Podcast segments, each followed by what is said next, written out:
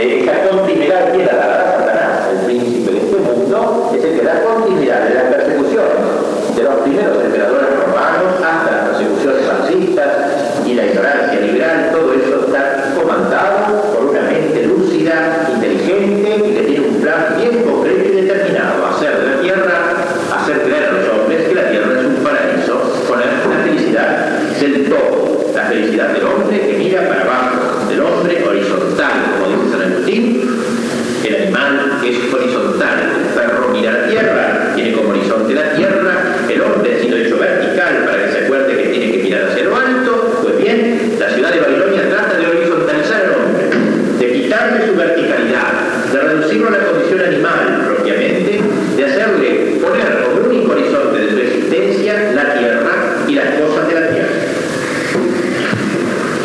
Esta es la apariencia de Babilonia y la apariencia de la ciudad de Dios. Realmente desproporcionado. Es un enfrentamiento disparatado. Humanamente hablando, no, tiene, no tenemos ninguna solución, ninguna salida.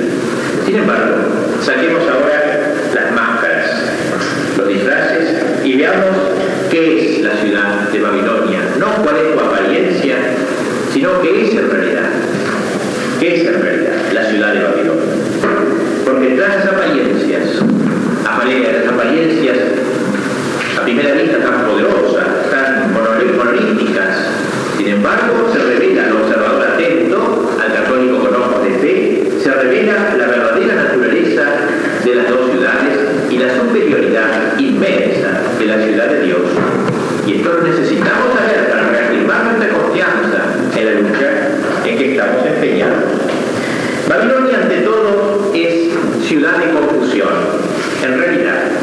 Es decir, aunque su apariencia parezca monolítica en sus ideas, sin embargo, Babilonia vive en la confusión de las ideas. Tanto que San Agustín decía hecho que la palabra Babilonia se traduce confusión, se quiere decir confusión. Por eso quizás San la elige como sede de Satán. Es la zona de la confusión. En esta ciudad la confusión reina en todos los planos, en las ideas, por ejemplo. Esta ciudad de Satanás, de Babilonia, proclama los derechos del hombre y el hombre ella no es más que una materia para explotar. Esta ciudad reivindica la independencia de la razón, la diosa razón, la razón que no debe sujetarse a Dios, de la revelación, ¿no? la exaltación que hizo de razón el siglo pasado y al mismo tiempo esta misma ciudad manifiesta en los agnósticos que la razón es incapaz de conocer ninguna verdad.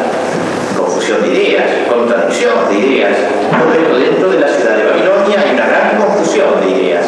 Lo que un día afirma, el otro día lo niega. No hay continuidad. La continuidad es en la confusión, en todo caso. Sociedad que afirma la igualdad de clases y miserias del pauperismo más grande.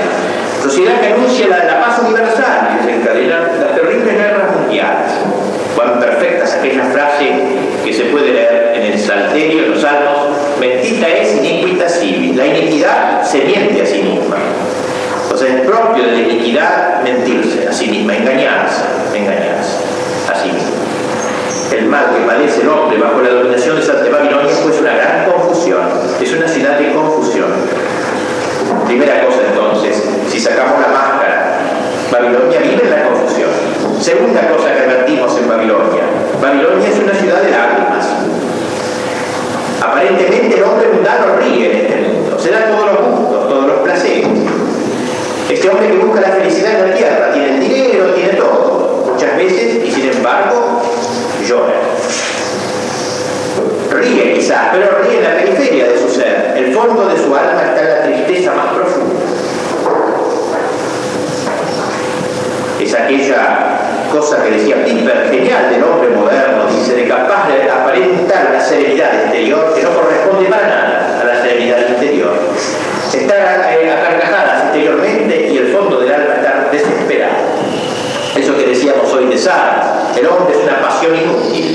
esa desesperación profunda del hombre de la ciudad de Babilonia es algo trágico.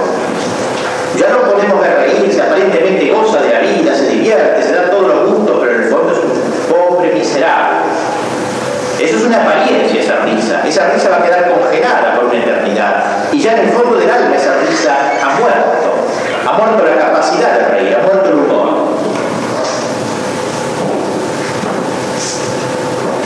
La desesperación, por tanto, La ciudad de Babilonia vive de ilusiones. Han hecho creer al pueblo que la tierra puede ser un paraíso, que debe serlo, y el hombre llega a que es una ilusión. Eso nunca sucede. Entonces la desesperación ante las expectativas frustradas, una tras otra, el hombre de Babilonia vive en la más profunda desesperación. En tercer lugar, Babilonia es una ciudad de odio.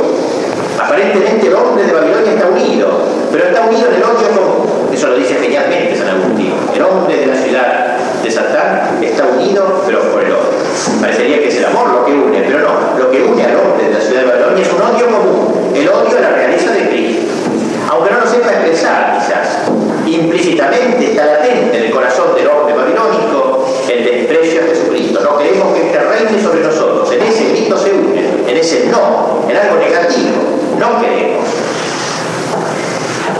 Ciudad de odio, por tanto, ciudad de resentimiento, ciudad de envidia. ¿No decía Marx acaso que la historia progresa por la lucha de clases? O es una ciudad que quiere progresar por el odio, por la lucha, por el resentimiento, inoculándolo a los niños desde pequeños ese resentimiento que va a hacer marchar la sociedad hacia un porvenir venturoso. Ciudad que vive pues en el odio, ciudad de odio.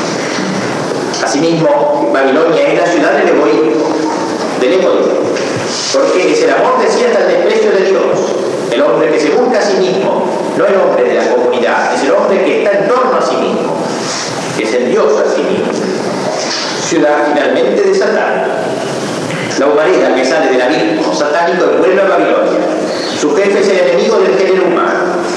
Aquel de quien dice la escritura que es como un león rugiente, que anda rondando alrededor de nosotros para devorar, como una serpiente que se insinúa con sus pliegues tortuosos para inocularnos astutamente su veneno mortal. Este es el rey de la ciudad babilónica, Satán. Esta es la realidad. Las apariencias nos han impresionado. La apariencia del número, de la grandeza, de la fuerza, del monobloque, de lo monolítico de esta ciudad de Babilonia nos ha dejado azorados. Pero ahora que hemos sacado, como que se saca una, después del carnaval las máscaras, ¿qué queda debajo? ¿Qué queda un espantapájaros? Queda una ciudad totalmente vaciada de su contenido. Queda una ciudad sin sentido. Y si vamos a considerar a Jerusalén ahora, tras esas apariencias de pobreza, tras esas apariencias de despojo y de, y de pequeñez, advertimos que es ante todo una ciudad de luz. Es una ciudad, Jerusalén resplandece en sus santos. Jerusalén resplandece en la seriedad y solidez de su doctrina. Jerusalén es una ciudad de luz. Jerusalén es una ciudad de alegría. Porque en Jerusalén, en cuanto no sufre la flaqueza humana, el hombre halla la satisfacción de sus necesidades esenciales, de sus necesidades de verdad, de sus necesidades de justicia, de vida, de verdadera paz, de sincera fraternidad. Es una ciudad de alegría, sus hombres pueden llorar y lloran mucho, se sufre mucho en Jerusalén, se sufre mucho en la ciudad de Dios, pero es un sufrimiento que nunca toca el fondo último del ser, que queda sereno, que participa de la serenidad de Dios. El hombre de Jerusalén llora, pero el fondo de su alma es feliz, es gozoso, está anclado en esperanza, a diferencia del hombre de la ciudad de Babilonia, que es esa alegría profunda, que el católico no pierda aún en medio de sus mayores pruebas, depende del martirio, como Cristo en cruz. Ciudad pues de alegría, ciudad de amor, el amor de Dios lo primero, el amor de los santos. Es una ciudad en que los verdaderamente sus mejores hijos aman entrañablemente a Dios y al prójimo. Ciudad de esperanza, porque como bien decía San Agustín,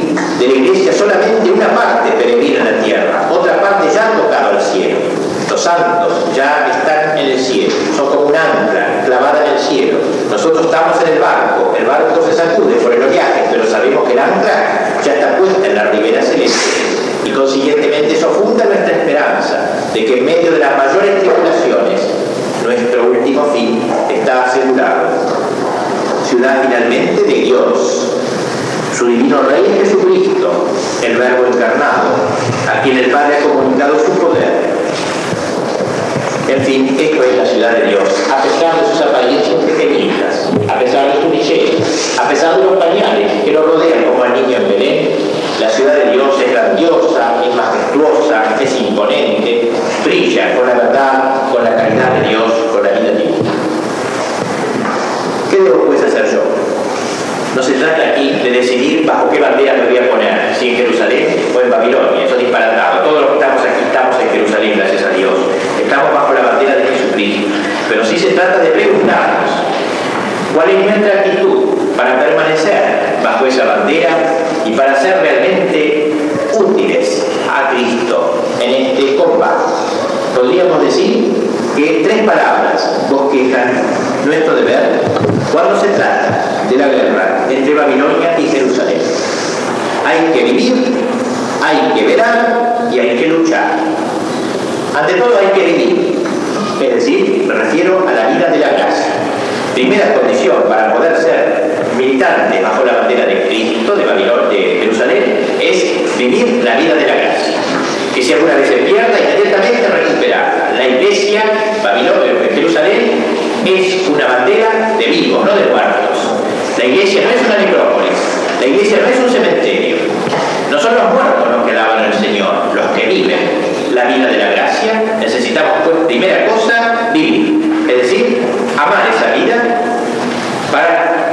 que la prefiramos como la parábola del Evangelio, vender todo lo que tenemos para comprar la gracia. Es lo principal. Segundo, velar, vigilar. Vigilar, debemos mostrarnos vigilantes, astutos como serpientes, sagaces, dice el Evangelio, porque el espíritu de Babilonia puede invadirnos, y de hecho nos invade. Los eslogans de Babilonia, los criterios de Babilonia, el mundanismo de Babilonia se infiltra en nuestro corazón de militantes, se mete, en lo que más quiere Satanás, hacer bajar, bajar a los enemigos de a enemigos suyos, se infiltra, entonces se puede, puede un católico ser mundano, ser sensual, ser, eh, digamos, orgulloso. Por eso, vigila, estar atento, velar, cuidar que no haya complicidad, si no posible, con el cuidar nuestras lecturas, cuidar nuestras manos, cuidar nuestros ensueños, cuidar nuestros oídos, para que no consintamos para nada con el espíritu babilónico. Y tercer lugar, lucha. Ya hemos dicho que estamos en una iglesia militar no en una iglesia vegetante, sino en una iglesia que Hay que luchar. Y luchar al menos con el ardor del adversario. Esto es triste decirlo. Luchar al menos con el ardor del adversario, porque uno a veces ve con cuánta mayor entrega lucha los enemigos de Cristo que los soldados de Cristo. No hace mucho tiempo, cuando había elecciones en las universidades, era clásico ya que los comunistas se quedaban hasta las 2 de la mañana y cuando los católicos iban a dormir había las votaciones. Difícil es conseguir a veces el católico pedirle una hora de unidad para Jesucristo. En cambio, vemos que los enemigos de Cristo tienen una especie de celo demoníaco terrible. No es posible, pues, que luchemos. Por eso decíamos, luchar al menos con el ardor del adversario, mucho más, por supuesto. Disputar el terreno en todos los campos.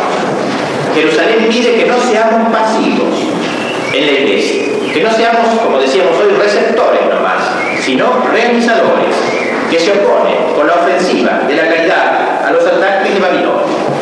La iglesia debe ser un ejército de invasión, no solamente un ejército de conservación. No hay que ser en esto conservadores solamente. No solo conservar el depósito de la fe, sino comunicarnos, irradiarnos. Estamos siempre los mismos grupitos, los mismos amiguitos, 20, 30 años, contentos, hablando siempre de, catolicismo, de militancia, siempre los mismos. Un catolicismo no irradiante, un catolicismo burgués, un catolicismo cómodo. No puede ser. La iglesia es una fuerza de invasión, una fuerza de conquista. No es solamente defensiva, sino ofensiva. Hay que conservar el depósito de la fe, por cierto, pero a partir de allí hay que volcarse a la obra apostólica. Por tanto, se trata de un combate necesario.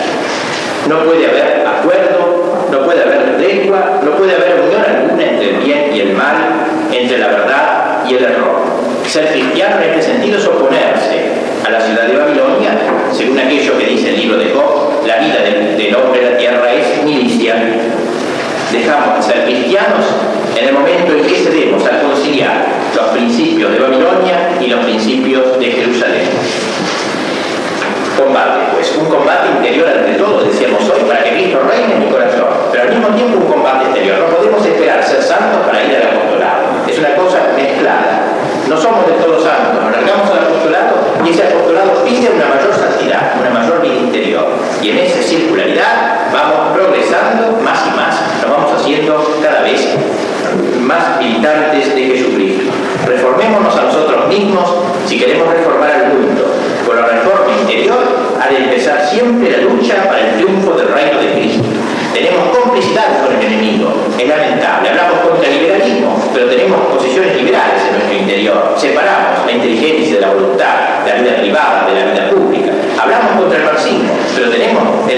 en nuestro interior. Buscamos el paraíso en la tierra. Concedemos una excesiva importancia a las cosas del mundo. Es decir, llevamos al enemigo dentro y por tanto la lucha debe comenzar adentro de nosotros, digamos, para luego irradiarse manifestarse hacia afuera y que sea verdaderamente eficaz. Combate pues difícil, pero hermoso sin duda, en el que nos espera la victoria final, si no nosotros, al menos a la iglesia, y cielo contemplar esa victoria. Nosotros nos toca la lucha, nos toca las cicatrices, la victoria la dará Dios o no a nosotros, eso es secundario, nos toca luchar. Dios nos va a contar el número de nuestras victorias, sino el número de nuestras cicatrices. Eso es lo que a Dios le interesa, nuestro combate este combate loco, humanamente hablando, pero que no lo es tal cuando se lo ve a la luz del poder divino que Dios, está con, nosotros. Vamos entonces a dedicar esta segunda y última meditación de la mañana a este tema de las dos banderas. Entonces la, bandera de Satanás, todo el poder que tiene, pero que en el fondo es un globo que se lo pincha y se reduce a su mínima expresión. La iglesia, que a veces la vemos tan pequeña, la ciudad de Dios tan pequeña, tan hackeada,